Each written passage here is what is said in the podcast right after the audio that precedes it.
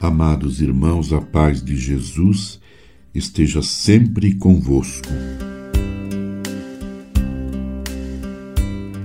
Salvai-nos, ó Senhor, ó nosso Deus, e do meio das nações nos congregai, para o vosso nome agradecer e para termos nossa glória em vos louvar.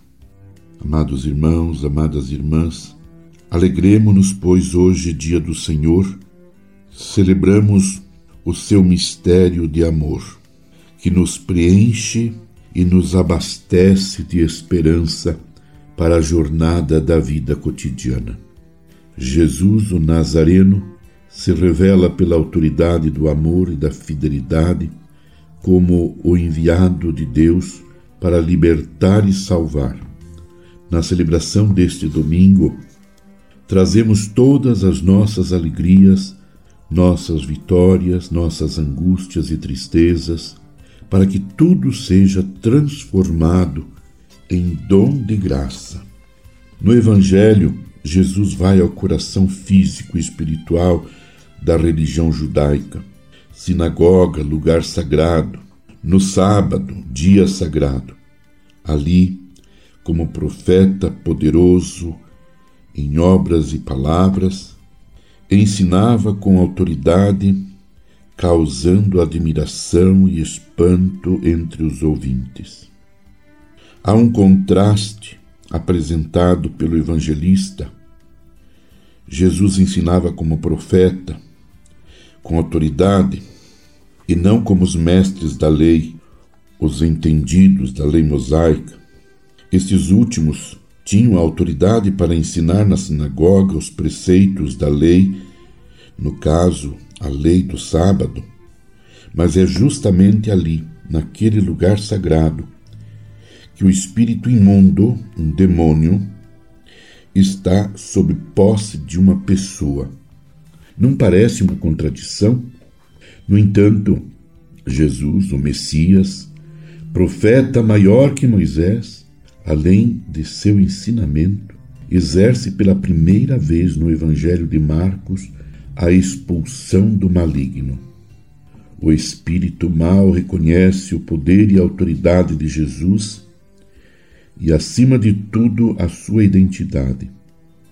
Os espíritos maus, à diferença das personagens humanas, sabem desde o início que Jesus é o Messias, Filho de Deus, o segredo de quem é Jesus e o mistério do Cristo Servo será revelado lentamente ao longo da narrativa evangélica até atingir o cume na declaração de Pedro e do centurião, para que o leitor o acolha em seu aspecto divino, mas também naquele de sua humanidade, de seu sofrimento e morte.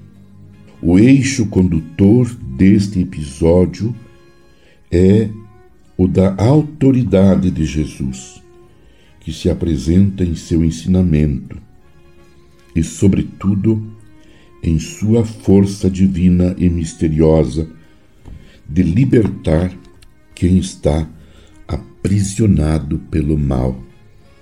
Rezemos, irmãos, pedindo ao Senhor, o Deus bondoso, que nos acolha, que nos dê coragem e nos ajude a colocarmos sempre mais em prática a palavra de Jesus.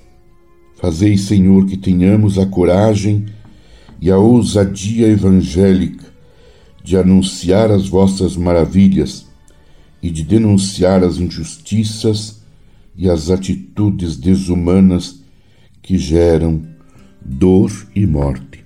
Que o vosso Espírito nos ajude a sempre viver a nossa vocação e a nossa missão com a mesma autoridade de amor com que Jesus construiu o seu caminho de vida. Meu irmão, minha irmã, permaneçamos unidos em oração com Maria, mãe de Jesus, intercedendo por toda a Igreja. Abençoe-vos Deus Todo-Poderoso, Pai, e Filho e Espírito Santo. Amém. Você ouviu Palavra de Fé com Dom Celso Antônio Marchiori.